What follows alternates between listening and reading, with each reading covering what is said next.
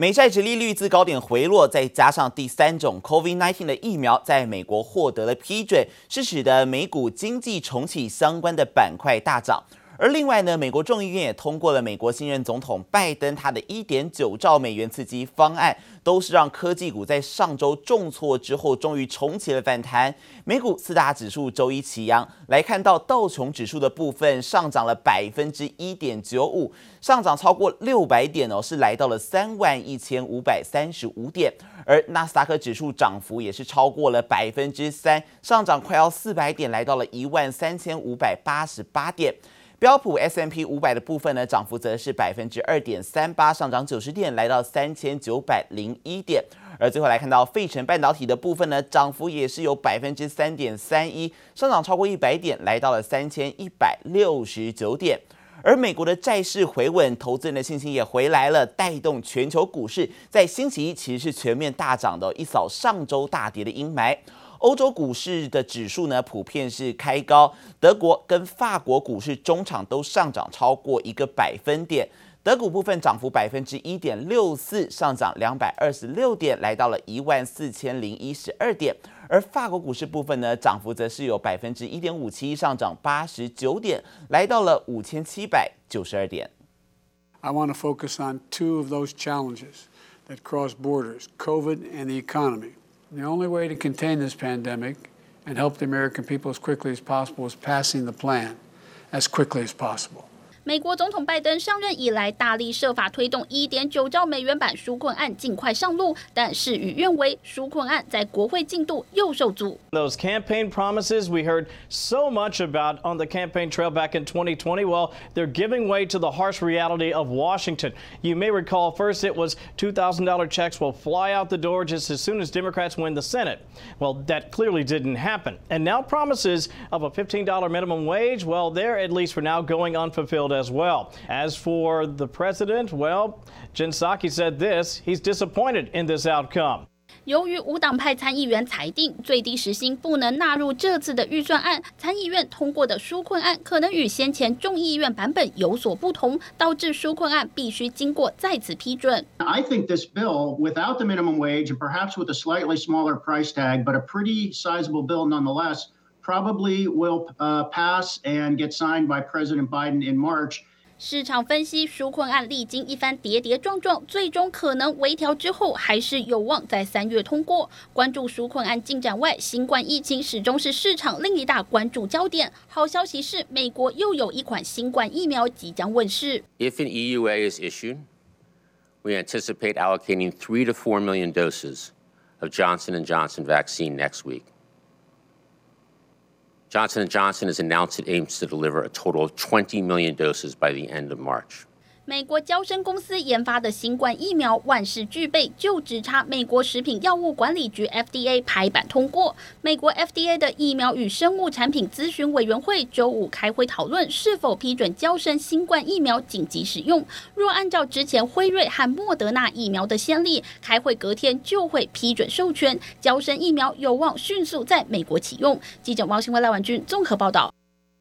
前美国总统川普，他在贸易政策上对中国的态度很强硬，是众所皆知。而拜登政府似乎是要打算来延续这个前朝的强硬作风啊。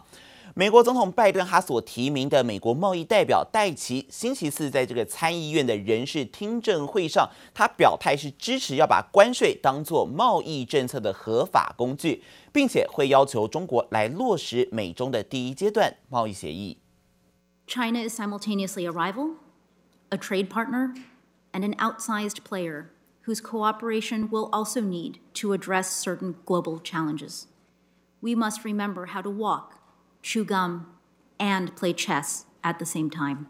美国准贸易代表戴奇出席美国参议院财政委员会人事任命听证会，他的证词中最受瞩目的，自然就是他对美中贸易的态度。对于去年年初川普政府和中国签署的美中第一阶段贸易协议，戴奇要求中国必须履行承诺。The agreement that we have with China is the agreement that we have, and there are promises that China made um, that China needs to deliver on. On this issue of the U.S.-China trade relationship, uh, I would like to say that um, we need to be exploring all of our options. 在中国贸易政策上，拜登政府显然有意延续前朝的态度。戴琪提到，美国会探寻所有可能选项，推动中国进行必要的结构性改革。在关税措施方面，戴琪同样意有所指。I also want to say that with respect to tariffs, that um, tariffs are a legitimate tool uh, in the trade toolbox, and tariffs are a very important part of our um, uh, fair trade remedies um, uh, toolbox. 和川普政府相比之下，拜登上台后对中国贸易问题大方向暂时不变。最大的转变是，美国这次不再单打独斗，打算和盟友携手合作。There are also a lot of areas that are gray areas where um, the rules are not clear or where we don't have rules yet. And I think that in that area, in terms of working with others, I think that um, that provides us with a lot of opportunity as well to think strategically about how to respond to um, uh, the strategies that China is pursuing. In her previous work at the USTR, she was the lead enforcer taking on China and its unfair trade practices at the World Trade Organization. 戴琪过去就曾担任美国贸易代表署负责中国事务的首席法律顾问，经验丰富，受到两党支持。这项人事任命案预料将轻松过关，直接主导美中贸易未来走向。记者王新伟、吕家涵综合报道。台湾及韩国的股市呢，昨天是休市的。不过，临近的亚洲主要股市多半是正常交易。而随着美国公债殖利率从高点回落，再加上美股的纳斯达克还有费半指数呢，其实从上周五就开始反弹了，分别上涨百分之零点五六以及百分之二点二八哦，都激励了雅股反攻。其中日股是开高走高，收盘大涨了快要七百点，涨幅是高达百分之二点四一。而在台股的部分，虽然上周五是收黑，有万六关卡，还有月线是接连失守，甚至连护国神山台积电也同样是跌破月线，收在六百零六元，跌幅是快要百分之五。但是专家就分析了，说上周呢外资大举卖超了九百四十四亿元，创下史上最大卖超金额记录，但是却没有任何一档个股是跌停的，所以对于台股的基本面仍然看好。至于本周的盘市重点将会落在月线是否有撑，还有外资动向。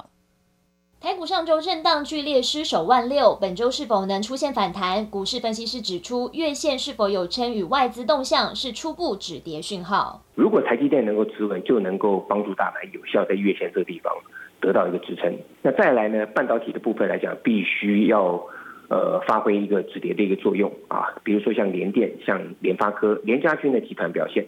那再来就是相对位阶比较低的红海，那如果也能够发挥撑盘作用的话呢，那当然这个地方指数也有机会啊做止稳。本周台股盘市，除了台股领涨的半导体产业，专家也点出国际运价调涨，连带带动航运类股表现强势，航运股、塑化股也会是接下来的观察指标。假设汇率在未来的一个下跌或者是上涨过程里面也出现贬值的话。这个地方可能就要留意，可能就是资金有在撤退。上礼拜五没有任何一家上市柜公司出现跌停，反而有二十三家这个上市柜公司出现涨停。所以如果没有出现全面跌停的百档左右的一个加速来看的话，也不用过度担心有出现一个大幅回档。所以投资人可以把成交量还有汇率跟这个跌停的加速来当做一个盘势回档的一个强弱指标。台股元宵节变盘，外资大举卖超九百四十四亿元，创下史上最大卖超金额，连带加权指数下跌近五百点，却没有一档个股跌停。目前美国联准会已经表明今年不会升息，美债走势、外资动向将会是台股后市的两大重点。记者被有彩人台北仓报道。面板大厂群创睽违将近三年，将到明天来举办法说会。市场很关注啊，群创今年的营运展望，还有面板需求价格以及车用领域的布局，各家大厂都看准这个电动车市场要抢商机。而鸿海研究院呢，三号也要携手中华资安学会来举办论坛，聚焦电动车还有车联网等相关议题。预计到时鸿海董事长刘阳伟也会释出更多电动车布局新动向。设定安全模式，车子状况远端帮你掌控。车用面板技术规格较高，利润较佳，一直以来都是显示器供应链的兵家必争之地。近期积极拓展车用客户的面板大厂群创，将在三号召开睽违近三年的法说会。群创本季获利有望破百亿，如何应对缺料、缺工及缺货柜的三缺挑战，是市场的关注焦点。半导体的缺货是蛮严重，那有可能到今年底，甚至到明年都还可能缺货。那这对面板的价格其实是有持续成长的一个益处，所以这应该是大家蛮关注的重点，也是影响他们未来整个获利的一个关键指标。群创业绩的新亮点还有车用显示器市场，面板双虎不止经营传统车厂用户，也都打入特斯拉等等电动车厂车用显示器供应链，搭上这波车用商机。还有积极冲刺电动车产业的母公司红海，旗下红海研究院将携手中华资安学会举办论坛。聚焦电动车车联网网络安全议题，同时举行倡议新能源车产业资安联盟成立仪式。预计到时，鸿海董事长刘扬伟将释出更多新动向。今年电动车，我想持续看好，持续会看好。那这个电动车在去年我们提出来，呃，这些相关的机会的时候，我们看认为是二零二五年啊，会是一个非常重要的关键年。现在看起来有点像提前了。刘扬伟看好许多新电动车会在二零二四年前发表，业界纷纷加快脚步投身电动车产业。而跨入电动车动力系统的大同也首度拿到订单。大同董事长卢明光、唐荣车辆和四方电巴董事长何义纯二号将举行三方联盟合作签约仪式。台湾大厂布局不断，希望能够抓住电动车的新商机。记者刘志柔、林秋强台北采访报道。产业焦点还有记忆体厂旺宏二十六号董事会是通过了去年的盈余分派案，要来配发现金股利一点二元，配息率大约是百分之四十一点三八，预计会来发放二十二点二七亿元的现金股利。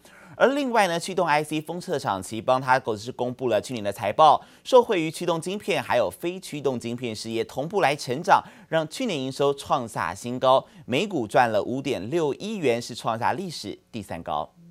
记忆体厂旺宏受惠宅经济带动，二零二零年全年税后纯益达五十三点二六亿元，每股纯益二点九元。周五董事会通过去年盈余分派案，拟配发现金股利一点二元，与去年一点一九元配息水准相近。若以二十六号收盘价四十七点二元计算，现金殖利率约百分之二点五四。展望今年，旺宏表示，四大产品线中，游戏客户受惠宅经济发酵，对 ROM 的需求显著成长，而 NOR Flash 以及 Net Flash 看来都是向上趋势。晶圆代工需求也热络，因此对今年展望维持乐观。驱动晶片封测大厂奇邦公布去年财报，全年税后净利三十六点六一亿元，每股纯益五点六一元。法人指出，尽管去年有汇率升值因素，获利仍创历史第三高。展望今年第一季营运表现，奇邦目前产能持续供不应求。去年十月开始调整部分测试价格，目前客户持续追单。第一季封测代工价格续涨百分之五到百分之十。奇邦表示，公司是以美元计价，唯一考量因素是美元贬值，因此也将持续观察。DRAM 厂南亚科二十六号董事会通过去年盈余拟每股配发现金股利约一点三元，配息总额为四十亿元，配息率百分之五十二。以周五收盘价九十六点五元计算，现金值利率为百分之一点三。另外，南亚科董事会通过员工酬劳六亿元，以目前员工数三千两百人计算，每位员工可以领到约十八点八万元分红，低于去年的二十四万。主要就是因为去年获利受到疫情影响减少，但公司仍然持续扩充研发阵容，并打算新建研发大楼。射频晶片厂立即周五召开法说会，公司表示目前需求仍远大于供给，订单出货比达二，尤其 WiFi 六渗透率将翻倍成长，达百分之三十至百分之四十，今年底产品出货就会超过 WiFi 五。对于宏捷科近期也传涨价，立即证实供应商涨价会在下半年实施，上半年价格不会改变，涨幅双方仍在讨论。至于会不会转嫁给客户，则取决立即六月能不能达到营运目标。如果达标，将不见得会反映。记者综合报道。